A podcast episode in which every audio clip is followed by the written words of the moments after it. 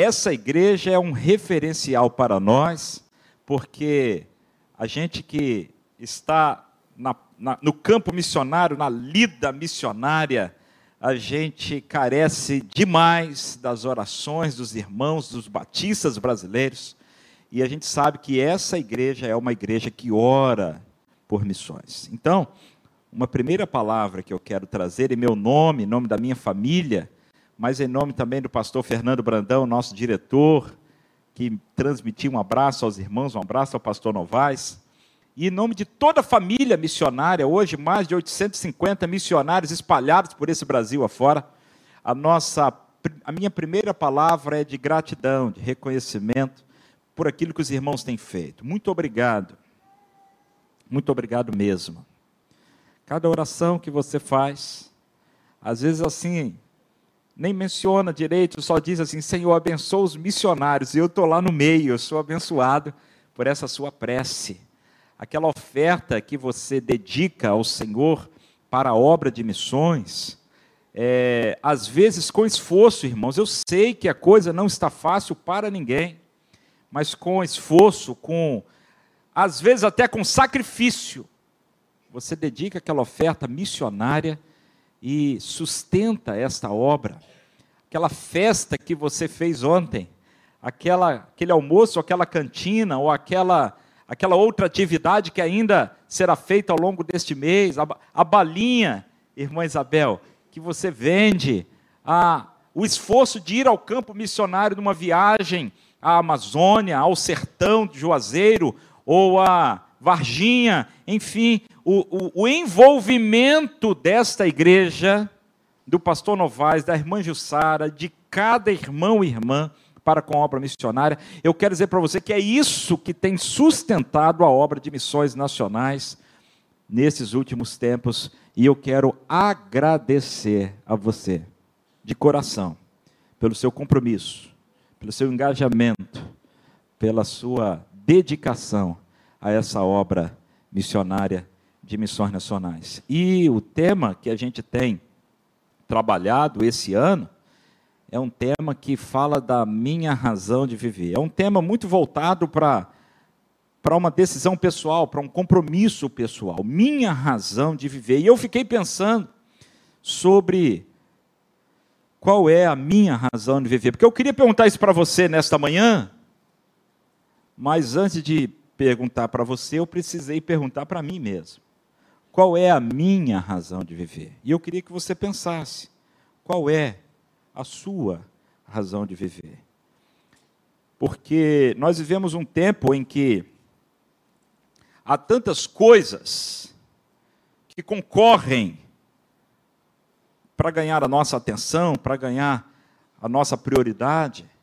E às vezes a gente se perde, a gente se distrai, a gente começa a dividir o nosso tempo, a nossa prioridade, e a nossa razão de viver fica meio perdida, ou meio dividida, ou mesmo até meio confusa.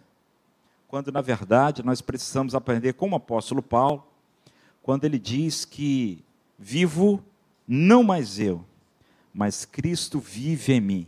Essa é a nossa divisa. Eu acho que a gente pode recitar de cor. Vamos lá? Já estou crucificado com Cristo e vivo não mais eu, mas Cristo vive em mim. E a vida que agora vivo na carne, vivo-a na fé no Filho de Deus, o qual me amou e se entregou a si mesmo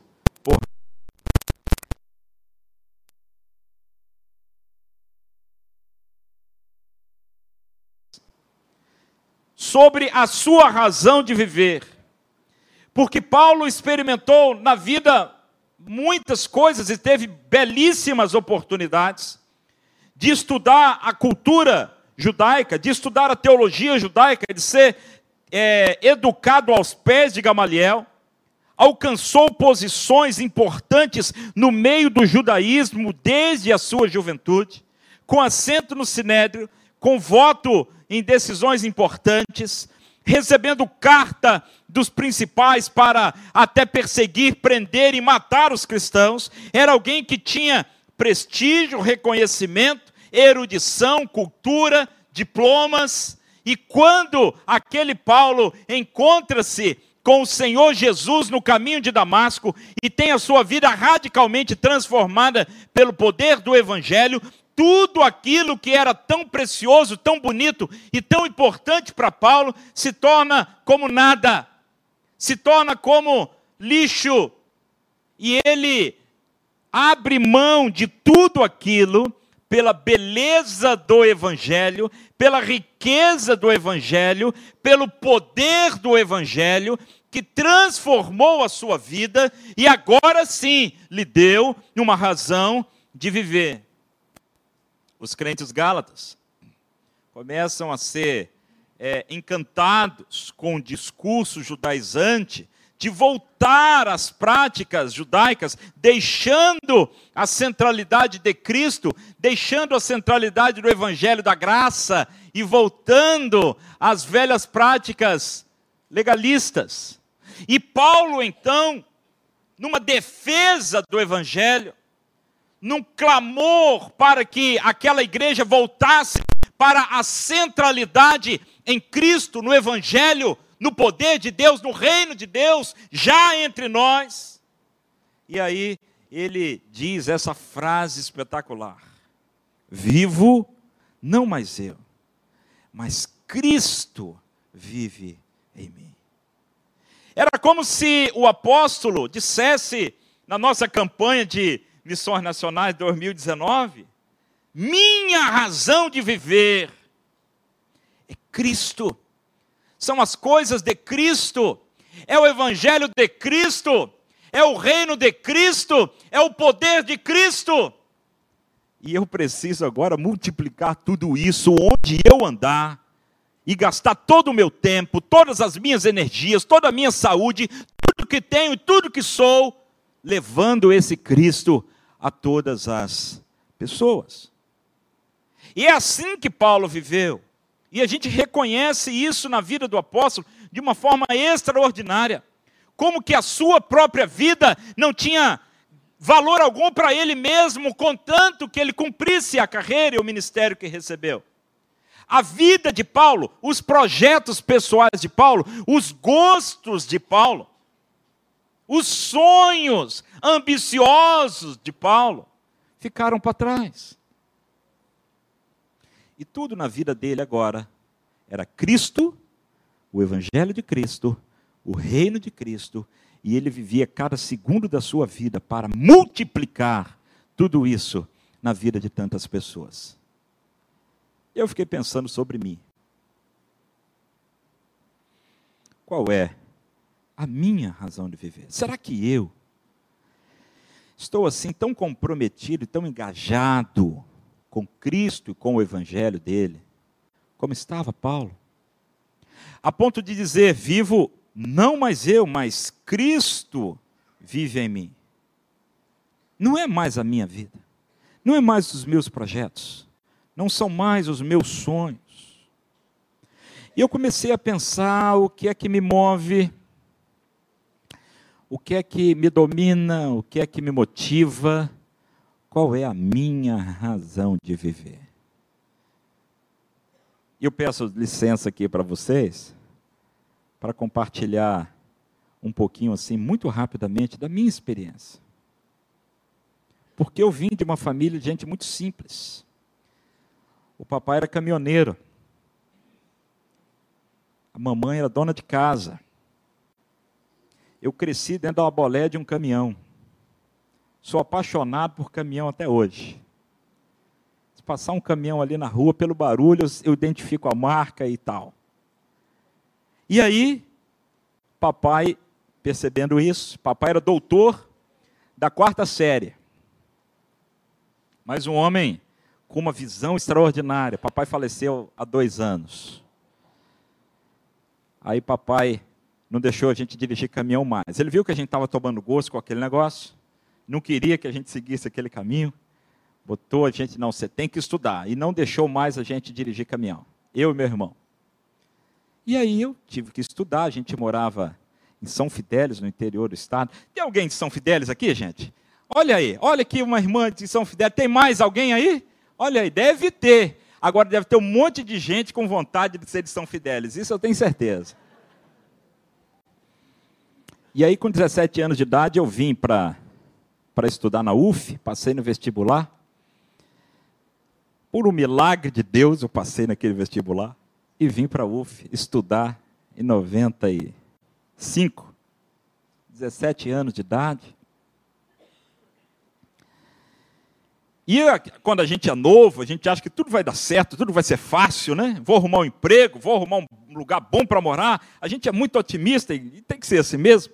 Só que não deu muito certo, não. E o negócio complicou, e eu não arrumei emprego. E, é... irmãos, eu só não passei fome porque Deus não deixou. Porque o negócio ficou feio. Para você ter uma ideia, o bandejão na UF naquela época era 50 centavos, não sei quanto é hoje, mas era 50 centavos. Eu fui lá na reitoria, pedi isenção do pagamento e consegui. Para vocês verem como é que era a minha situação. E aí, eu pensei assim, não, eu preciso arrumar um emprego. Eu não conseguia arrumar um emprego. E aí eu me inscrevi para fazer um concurso público. Eu pensei, olha, a chance que, que o pobre tem é tentar fazer um concurso público. E me inscrevi na época para três concursos que estavam abertos: Correios, Senac e Tribunal Regional Eleitoral do Rio de Janeiro. Quando eu fiz a inscrição, comprei a apostila. Adivinha qual apostila que eu comprei? A mais barata. Eu nem sei se era boa, se era ruim, eu, eu olhei pelo preço.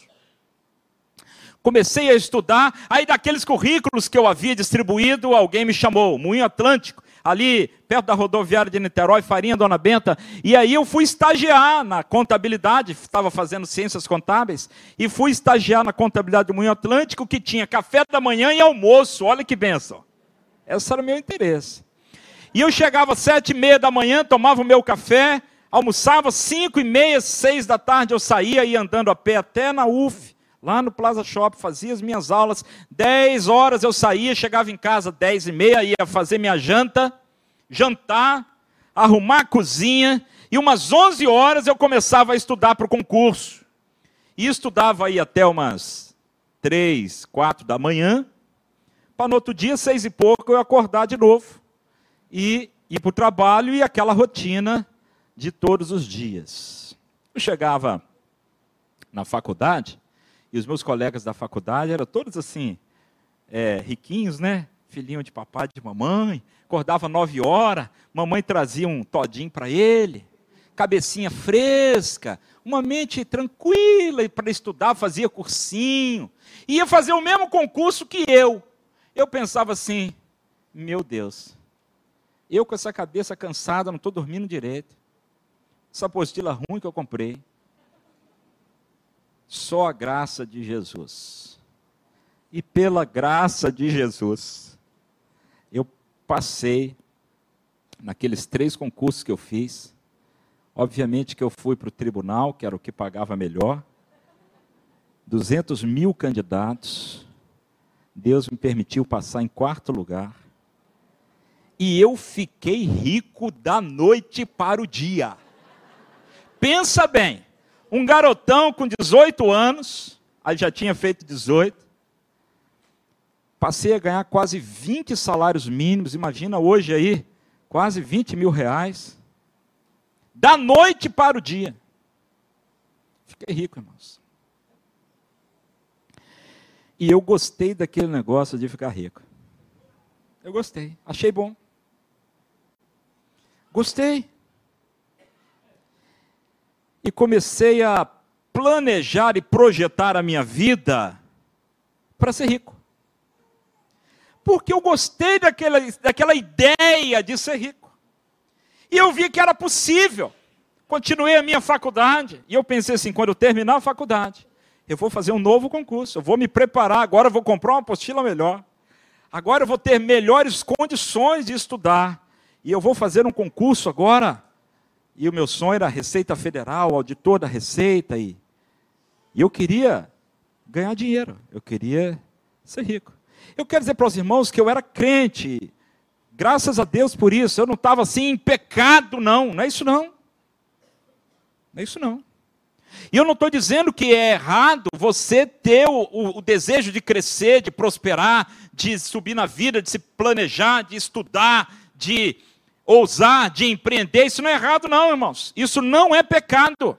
O pecado, o meu pecado, estou confessando aqui para vocês. O meu pecado é que eu coloquei aquilo no centro da minha vida. E eu passei a viver em função de tudo aquilo ali. Eu comecei a ser promovido rapidamente no tribunal. E eu me dedicava é, de corpo e alma ao meu trabalho. E eu passei a viver em função do meu trabalho, dos meus rendimentos, das minhas aplicações e do meu plano, do meu projeto de ser rico. Até que Deus me chamou para o ministério. E sabe como é que Deus me chamou para o ministério? Foi um negócio assim extraordinário. Eu estava caminhando numa praia, de repente o céu se abriu e desceu um anjo num cavalo alado com uma espada flamejante. Irmão, não teve nada disso. Foi o negócio mais sem graça do mundo. Eu estava numa reunião das mulheres. Até hoje eu não sei o que eu estava fazendo lá. Só tinha eu de homem, eu não sei por que eu estava lá. E Deus, de um jeito muito simples, uma reunião muito simples, uma música muito simples, uma mensagem muito simples. Deus falou ao meu coração de uma forma tão extraordinária, que naquele dia eu desisti de ser rico. Naquele dia meu coração mudou. Esqueci aquele negócio, não queria mais. Encurtando a história, fui para o seminário, me formei, fui consagrado, fui pastorear uma igreja, e eu era pastor e servidor federal ao mesmo tempo. E era bom, porque a minha função pastoral ajudava na, no trabalho, o trabalho ajudava na igreja, e era uma beleza, era tudo, olha, deu tudo certo. Deu tudo certo. Até que Deus disse assim: agora, deixa isso tudo aí e vá ser missionário da Junta de Missões Nacionais. E o salário, ó. E quando Deus trabalha na vida da gente dessa forma, a gente faz tudo isso com alegria. Deixei a igreja, tenho muita saudade daquela igreja, um tempo muito especial. Deixei o tribunal, tenho saudade dos colegas, do convívio, mas não tenho saudade do TRE, não. Às vezes dá uma saudadezinha assim no dia 20, mas aí logo passa. Mas vim para a Junta de Missões Nacionais. E hoje eu sou sustentado pelas suas orações, por suas orações por suas ofertas, por seu compromisso, seu comprometimento com a obra de missões. Eu, minha esposa, meus três filhos, entendemos que a nossa razão de viver é Cristo, que a minha razão de viver é o Evangelho do Senhor Jesus, e que eu quero gastar cada segundo da minha vida para Jesus, para o seu reino, para o seu evangelho, e multiplicar e espalhar e expandir esse reino, esse evangelho, esse Cristo a cada canto desse país. Essa é a minha razão de viver.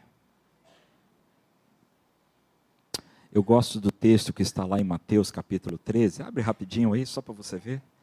Mateus capítulo 13, quando o Senhor Jesus faz uma comparação interessante no versículo 44, que ele diz assim: O reino dos céus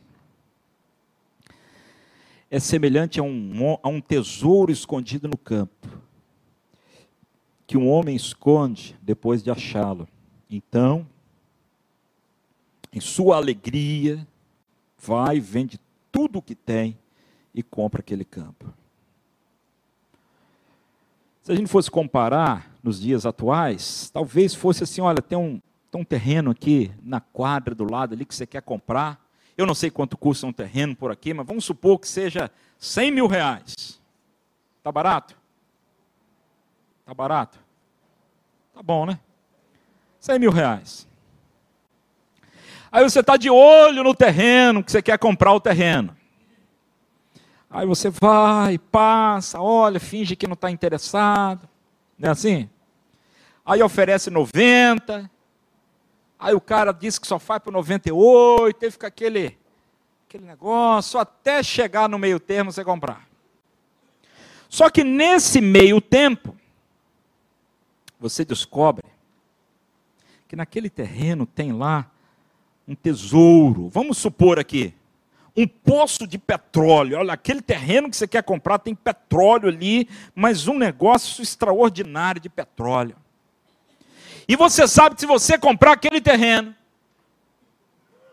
a Petrobras virá explorar aquele petróleo e vai te dar aí royalties na casa de 200 mil por mês. Já pensou? O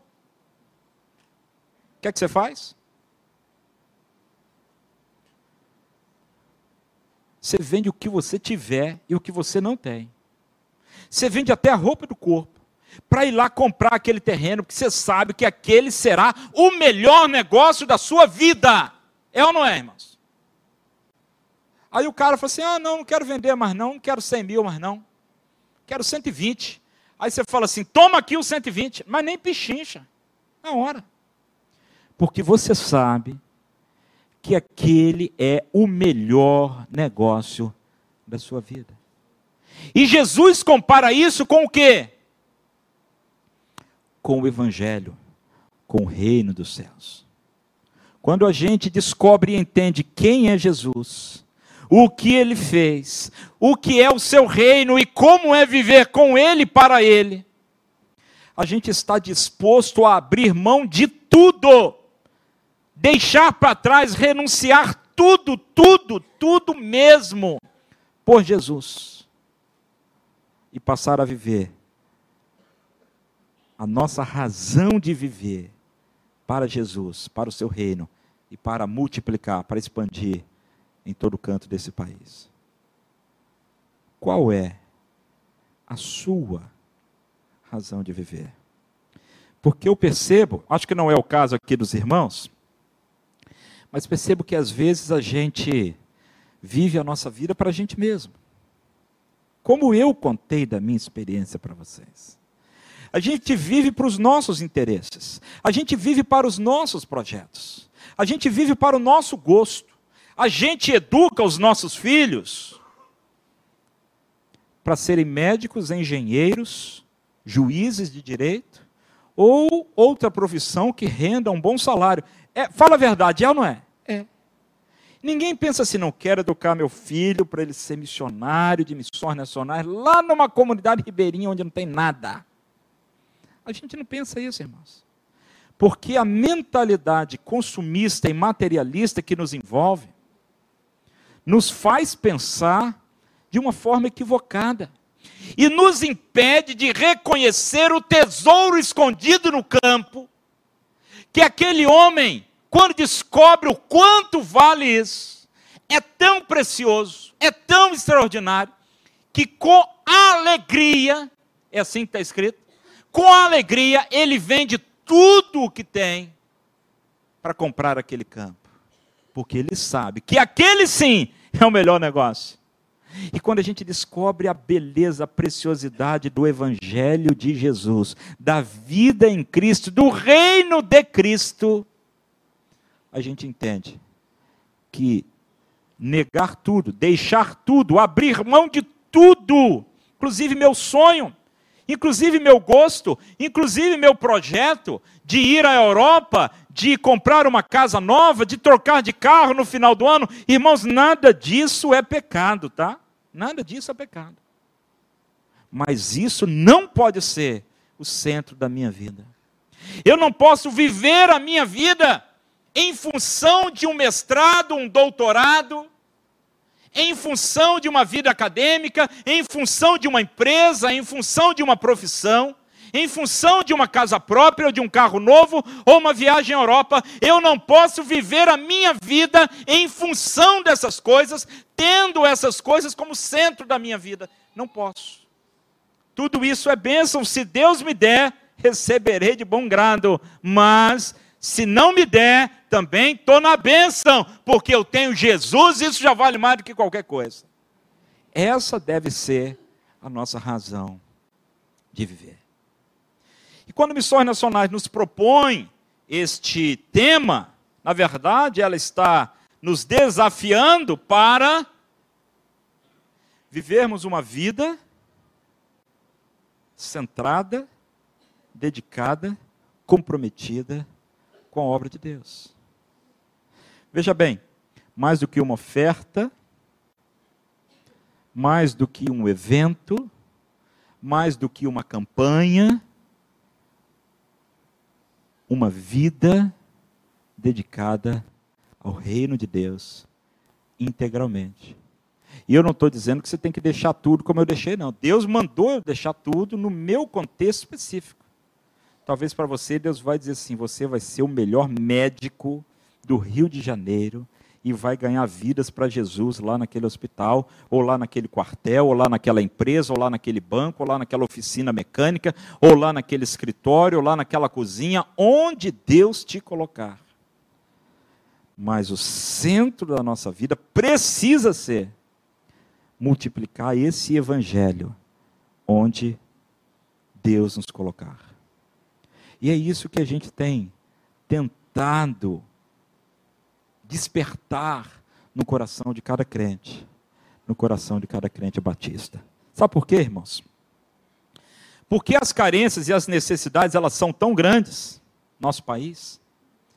A gente fez uma uma um, um mapeamento, se você puder colocar ali para mim, por gentileza, identificando os pontos de maior carência do evangelho e de necessidade de plantação de igrejas em nosso país. E nesse mapeamento que a gente fez, a gente fez pesquisas de várias formas, a gente buscou dados de evangélicos, de não evangélicos, de cristão, de não cristão, das denominações, de batistas e tal. E eu trouxe aqui um recorte para vocês. Meu irmão vai me ajudar ali, a minha irmã, não sei, não sei quem é que vai me ajudar, colocando ali isso. Ah, essa é a minha família. Trouxe aí para vocês conhecerem a minha esposa e os meus três filhos, Suzane, Silas e Samara. Lá em casa é assim: Samuel, Simone, Suzane, Silas e Samara. Tudo conhece. Passa mais uma aí, por favor. Então aqui está a região norte do Brasil, no mapeamento que nós fizemos, um recorte de batistas, a quantidade de igrejas batistas por habitantes. Então a gente viu se aquela igreja tem, aquela cidade, tem uma igreja batista para cada 10 mil habitantes, ela está verdinha. O município está verdinho. Se tem entre 10 e 20 mil, amarelinho. Acima de 20 mil, vermelhinho. Em branco, é que naquele município não tem igrejas batistas. E a gente começou a ver que onde não tem igreja batista, e graças a Deus pelo ardor missionário dos batistas, onde não tem igreja batista, não tem outras denominações também não. A carência é mais ou menos assim em qualquer denominação. Mas a gente fez todos esses cruzamentos de dados. Mas, volta ali um pouquinho ainda. Quando eu vejo esses, esses mapas, eu não vejo simplesmente mapas. Eu não vejo simplesmente cores, até porque eu sou meio daltônico, eu confundo esse verde com amarelo, para mim é tudo uma coisa só. Vocês estão vendo direitinho verde e amarelo? Eu não estou vendo nada, estou vendo só o verde e vermelho.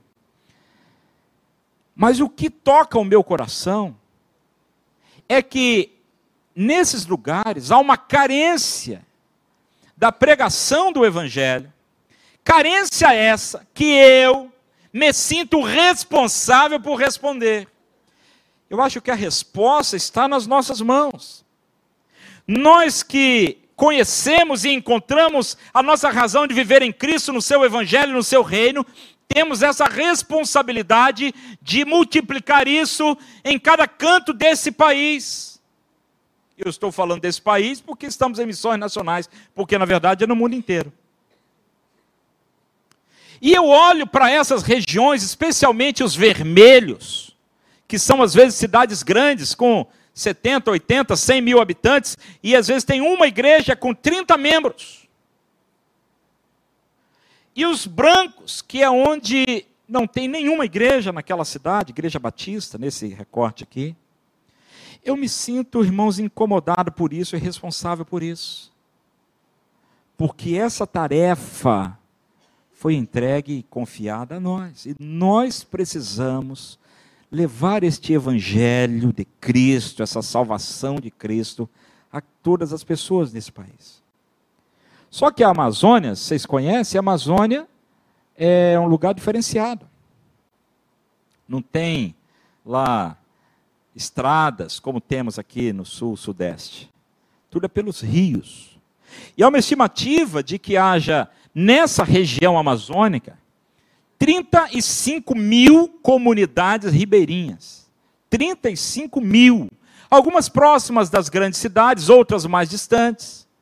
Algumas a 60 horas, 80 horas, 100 horas de viagem de barco. Algumas mais estruturadas, outras sem nenhuma estrutura.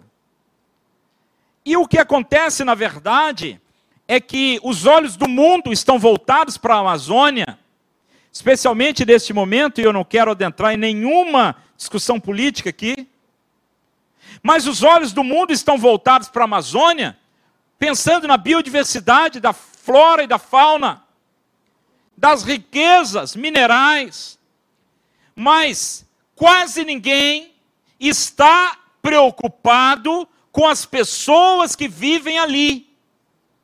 Essa é a verdade. Porque tem gente como eu e você, aquelas crianças que lá estão, são como os nossos filhos, sobrinhos e netos. Gente como a gente, vivendo esquecida de tudo e de todos, sem escola, sem saúde, sem é, nenhum apoio governamental ou de ONG, nem coisa alguma. Estão lá esquecidos. Inclusive, sem conhecer o Evangelho. Mas os batistas brasileiros, a Barão de Taquara, nós estamos comprometidos em ganhar os ribeirinhos para Jesus, porque essa é a nossa razão de viver. Passa para mim mais um, querido. É, aí nós temos esse projeto Amazônia, pode passar outro, por favor. Que, volta lá naquele mapa só um pouquinho, atrás. Que às vezes passa correndo mesmo. Nós queremos estabelecer polos estratégicos ao longo do rio. E em cada pontozinho desse aí, nós temos um casal de missionários, um casal, geralmente um pastor com a sua esposa, e eles recebem duplas de radicais, meninos e meninas, nossos meninos e meninas, que vão para lá, 18, 19, 20 anos de idade, são treinados, e eles vão para esses polos, e dali eles sobem os rios e vão morar nas comunidades. E ganham pessoas naquelas comunidades, plantam igreja na comunidade, formam líderes na comunidade. Quando termina o tempo deles, eles vêm embora e fica lá uma igreja com uma liderança e geralmente sai dali dois, três radicais que já vão fazer o curso e vão multiplicar isso em outro lugar. Uma coisa linda, passa por favor. E ali os mentores nos polos cuidam, pastoreiam, orientam, e, e, e dão todo o suporte a esses radicais. Ali uma turma de radical, num sítio que temos um, um, acampamento, uma área dentro da selva, que é onde acontece o nosso treinamento radical, nós chamamos Centro de Formação Missionária da Amazônia. Pode passar mais um. E esse é o nosso barco missionário, que Deus nos deu, um barco extraordinário, que a gente viaja ao longo dos rios, nas comunidades, e nessas comunidades onde estão os nossos radicais. Aí o radical chega, o, o, coordenador vai lá antes, né, o mentor abre as portas, negocia, o radical chega lá. Ele tem que fazer amizade com aquele povo. E aí ele vai plantar mandioca, vai colher mandioca, vai fazer farinha, vai para a roça. É uma vida dura. E eu fico pensando assim, o que que tem na cabeça desses meninos? Que eu estou falando aqui de gente, por exemplo, uma moça formada em enfermagem na Unicamp. Está lá. Uma outra, formada em letras, português e inglês, fala inglês fluente, lá do interior de São Paulo, você vê que é uma moça de uma família abastada. Está lá. Um rapaz que saiu aqui de queimados, inteligentíssimo, está lá. Eu fico pensando, o que que leva um menino ou uma menina dessa para morar no meio do mato, num lugar que não tem energia elétrica, não tem internet, não tem sinal de celular, não tem esgoto, não tem água encanada, lavar a roupa no rio. O que que leva a isso? É o sentimento de um chamado, de uma missão tão extraordinário que coloca a sua razão de viver em cumprir a ordem de Jesus de uma forma tão radical que ele vira um radical. Está lá. E aí, a gente pega o barco e a gente vai visitando as comunidades. E quando o barco chega na comunidade, é um negócio extraordinário. Pastor, Pastor Novaes, o senhor já foi nessa viagem? No barco? Ainda não. A igreja foi? No barco? No barco não. Eu, eu sei que vocês foram. For, eu sei. Vocês foram, tem uns seis anos, ficaram na nossa casa base lá em Manaus, montaram acampamento naquele jardim da frente. Eu lembro disso. Só que de lá para cá, Deus abençoou e deu esse barco para nós.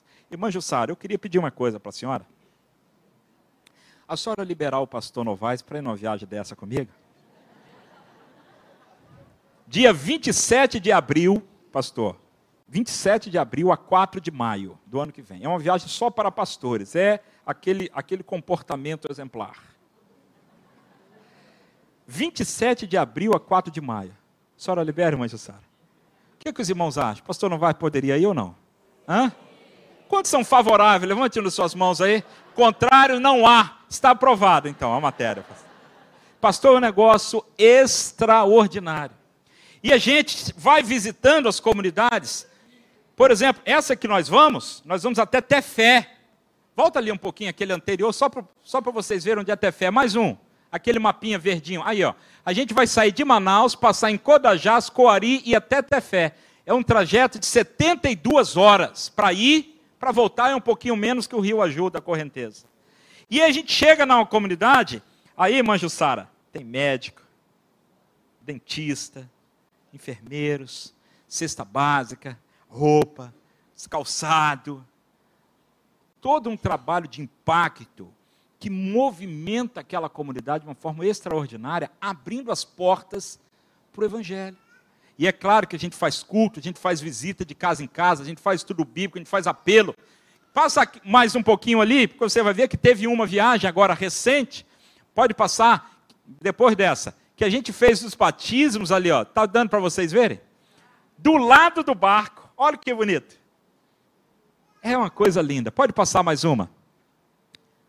Pode passando, por gentileza. Aí os, os atendimentos médicos. Seu pastor Ubirajara, conhece Jussara Ubirajara? Ele é médico, pastor lá em São Gonçalo, aí atendendo as criancinhas. Pode passando, querida. Esse é o doutor Daniel, ortopedista. E lá é o seguinte, não adianta só...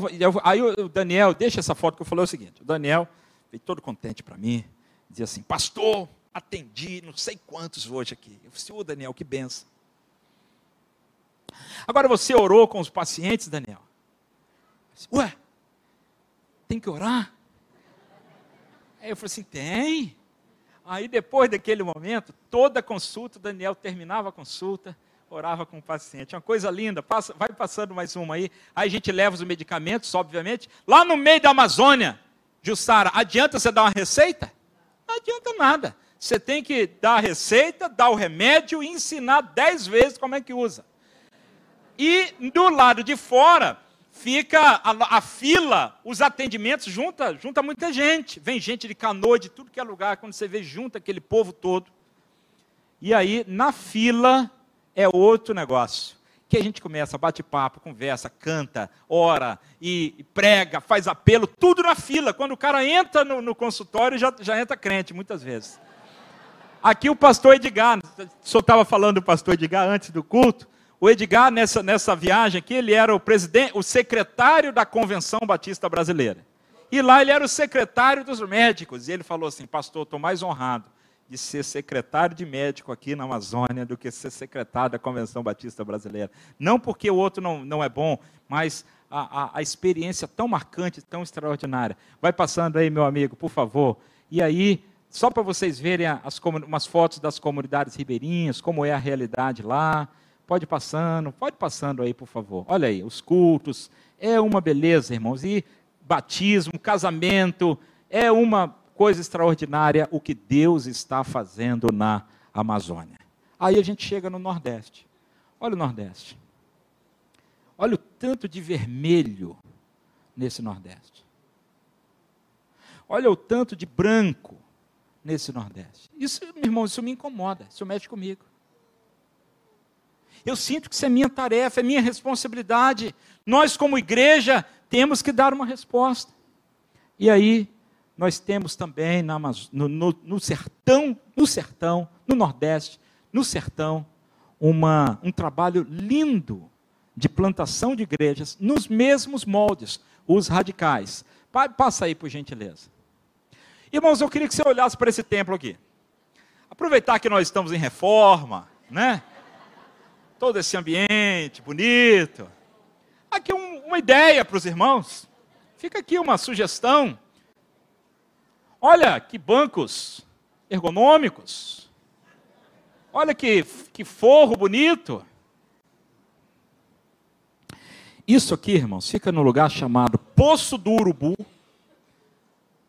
no, no interior da cidade de Bom Jesus da Lapa, na Bahia um lugar onde Bom Jesus da Lapa tem igreja, mas nos sertões é uma carência. Uma carência. E aí nós estamos indo lá pregar o evangelho, plantar a igreja, formar liderança. E sabe como é que fica isso aqui no dia do culto? Passa mais uma ali, por favor. Olha lá, irmãos. Glória a Deus, irmãos. Olha que coisa extraordinária. As pessoas do sertão e da Amazônia estão sedentas do Evangelho. Sedentas. E quando a gente chega e prega o Evangelho, as pessoas se convertem, uma coisa linda. Vai passando mais para mim aí, meu tempo já foi embora. Isso aí foi um culto que nós fizemos lá no outro lugar, no quilômetro 79. Você vê que a luz vem de lado assim? Está percebendo? Porque não tem energia elétrica e ali é o farol do carro. Esse moço estava na cama, ele é paralítico, e a gente pediu autorização para fazer um culto lá, fizemos visita de casa em casa. E aí eu preguei nesse dia, e foi um dia assim muito especial. Pode ir passando, querido, porque depois que eu fiz o apelo, pode passando mais. Aí o pessoal começou a levantar a mão, passa mais uma, e naquele dia todo mundo levantou a mão. Negócio extraordinário. E aí você pensa assim, não, pastor, não, volta lá ainda um pouquinho. Esse senhor que está de camisa branca com as duas mãos levantadas, está vendo ele ali? Ele é surdo, mas surdo pela idade, já ouve muito mal. Aí eu ficava do lado dele assim, irmão, mas eu, eu gritava perto dele assim para ver se ele ouvia. E quando eu fiz o apelo, ele foi o primeiro a levantar a mão. Aí, a esposa dele que não está dando para aparecer aqui. Volta uma para ver se eu vejo ela. É essa que está atrás desse rapaz sentado aqui, o velhinho está ali, ela está ali. Não sei se deu para você ver. Aí ela pegou e levantou a mão também. Quando ela levantou a mão, ela deu uma olhadinha para trás assim. Aí todo mundo, ó. Foi uma beleza. E aí nós falamos, como é que nós vamos fazer com esse povo agora? Que não dá para levar para a cidade, é muito longe. 79 quilômetros estrada de chão, poeira, buraco, não dá. Nós vamos começar uma igreja lá, na casa dele, no terreno. E se vocês forem hoje lá, vocês vão encontrar esse povo todo integrado numa igreja no terreno do Zé. Lá.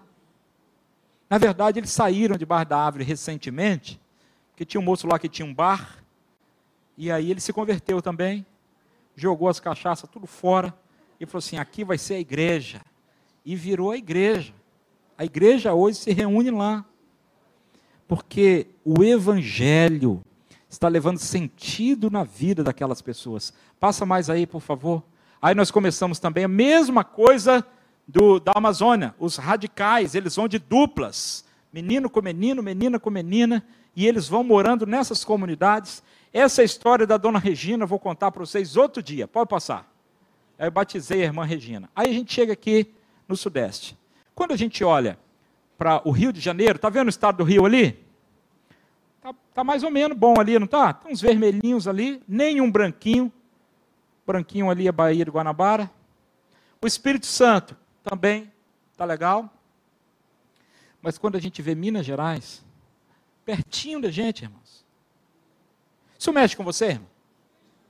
Olha ali, Minas Gerais, olha o Triângulo Mineiro, olha o tanto de vermelho e branco. Olha aqui o sul de Minas, na divisa aqui com São Paulo. Olha o estado de São Paulo aqui embaixo. Olha o tanto de vermelhos e brancos que nós temos no estado de São Paulo. Nós precisamos dar uma resposta para isso. Se a nossa razão de viver é Cristo, se a nossa razão de viver é multiplicar Cristo, seu evangelho, expandir o seu reino, nós precisamos dar uma resposta para isso. Passa mais uma, por favor, querido. E isso é só um exemplo de um missionário lá no interior de Minas Gerais, no Vale de Jequitinhonha, fazendo um batismo numa caixa d'água. Eu achei bonito esse, essa foto, trouxe para mostrar para vocês. Que nós, os batistas brasileiros, estamos avançando em Minas Gerais, São Paulo. Ainda há muito por fazer, mas nós estamos avançando, nós estamos levando Jesus. Passa mais uma. Aí o centro-oeste, você vê que o Mato Grosso do Sul está melhorzinho, não está? Mas o Mato Grosso, e o Goiás, que necessidade. Hoje à noite, pode passar mais uma, nós vamos começar uma nova turma de radicais no Cerrado, no Goiás. E todo aquele projeto bonito que está acontecendo na Amazônia, a gente quer replicar também, e no sertão, a gente quer replicar também no centro-oeste do Brasil. Irmãos, eu vou parar aqui, não vou nem mostrar para vocês o sul do Brasil porque acho melhor não mostrar, não, né? Hã? Mostra? Então vamos ver o sul do Brasil. Olha, irmãos, olha o sul. Eu queria terminar esse momento com vocês com o sul do Brasil. Porque a carência é gigante. Um povo um pouco mais resistente, culturalmente diferente. Aí você diz: não, é porque não tem religiosidade. Tem.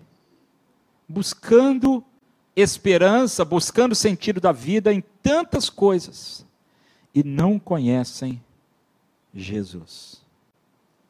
O IBGE diz que o índice de evangélicos no Sul é altíssimo. Mas é só a pesquisa. Porque a maioria são descendentes de anglicanos e luteranos que não são convertidos, eles são culturalmente luteranos. É cultural, é familiar. É como o católico aqui, que o cara dizia católico, às vezes não é católico nada.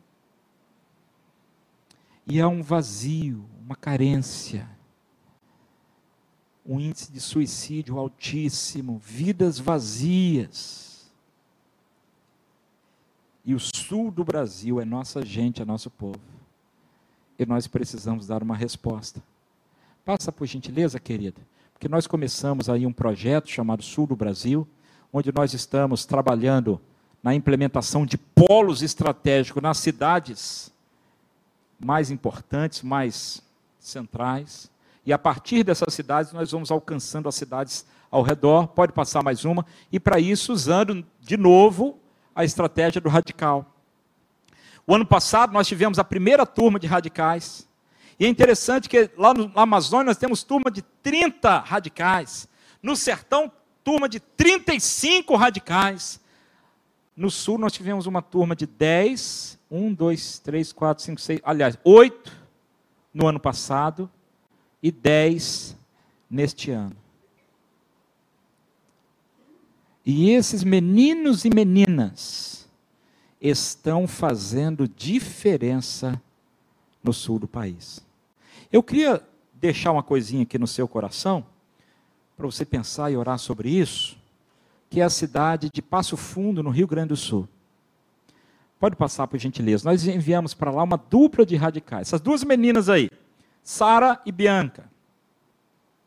E elas estão lá em Passo Fundo plantando uma igreja. Há um casal lá de missionários plantando uma outra igreja, são os mentores deles e eles são pastoreados, são orientados, são acompanhados, porque são meninos e meninas assim, jovenzinhos, precisam ser acompanhados.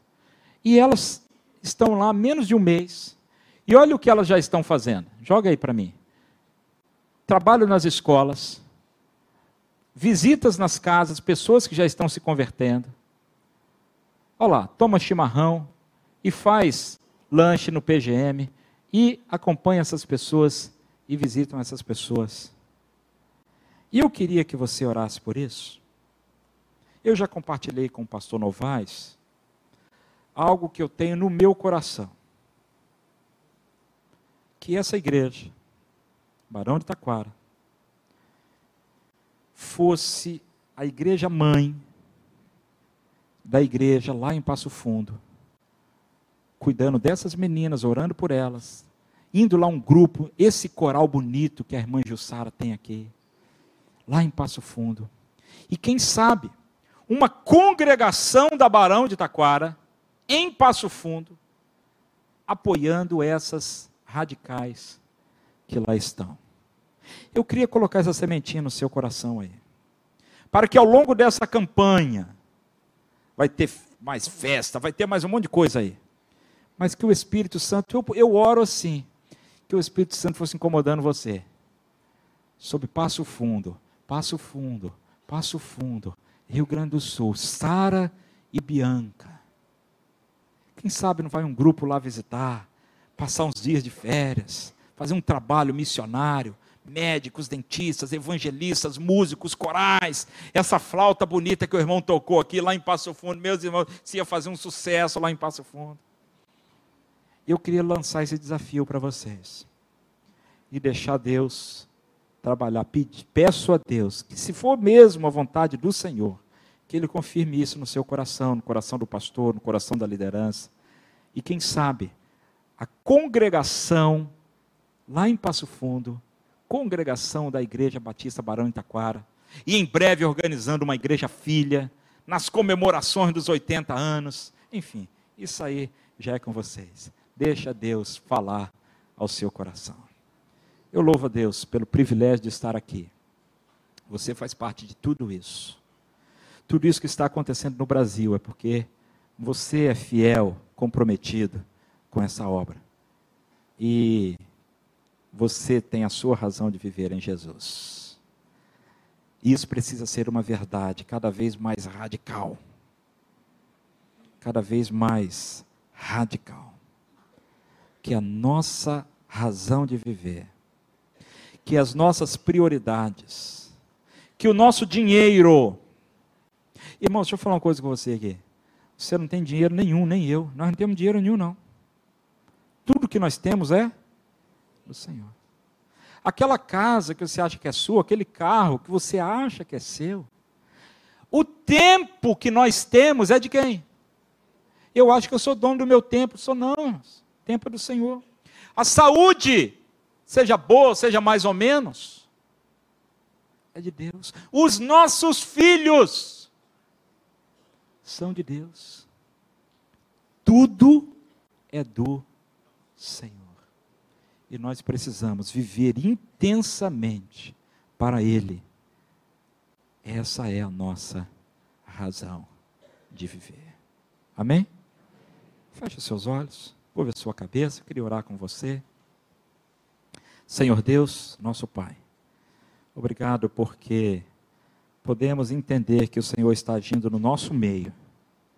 Tua palavra sempre boa, sempre infalível em mover o nosso coração e as nossas mentes para o Senhor e para a causa do Senhor. E quando a gente é desafiado, Senhor, pelo Senhor, pela tua palavra, pelos teus projetos, pelos teus sonhos, desígnios, que a nossa resposta seja: Eis-me aqui, Senhor. A minha razão de viver é o Senhor, eu quero viver cada segundo para a tua glória. Permita que eu e os meus irmãos aqui nesta manhã entendamos isso de uma forma muito clara e que o Senhor toque profundamente no nosso coração, para que tudo que temos, tudo que somos, aquilo que mais amamos, tudo no teu altar, para a tua glória, para a tua honra, para a expansão do teu reino, para a tua causa. Então nós te pedimos que o Senhor nos use poderosamente em nome de Jesus. Amém e amém. O Rodolfo está ali com uma fichazinha, que talvez você tenha assim um desejo de adotar um desses missionários em oração, ou mesmo financeiramente. Eu quero, não sai ainda não, só para você ouvir isso aqui, rapidinho, segura aí só um pouquinho. Você vai dizer assim, pastor, eu quero adotar um missionário. Eu, eu não posso agora financeiramente, mas eu quero orar por ele. Aquele menino da Amazônia ou do sertão, onde você, onde Deus tocou seu coração. Eu quero assumir o compromisso de orar por esse missionário. Ou quem sabe você pode até também fazer um compromisso de 20, 30, 50 por mês, não sei, aquilo que Deus colocar no seu coração. Então, se você quer receber uma fichinha dessa para você orar, levante a sua mão aí. Os meninos vão ajudar a chegar até você aqui. Obrigado pelos que vocês já estão. Levante a sua mão bem alta e eu peço a sua gentileza de preencher essa fichinha e, por favor, me devolver ainda hoje. Rapidinho aí, os irmãos estão correndo. Levante a mão bem alta lá na galeria, Rodolfo já está lá. Tem gente do lado de cá, foram os dois para o mesmo lado ali, ó. Vem um para o lado de cá, que aí, que aí rende mais. Tá? Pastor Novaes, deixe sua mão levantada que a ficha chega até você. Muito obrigado. Deus os abençoe. Pastor Novaes, muito obrigado pelo privilégio. Deus abençoe. Gente, vamos aplaudir o trabalho que a Junta de Missões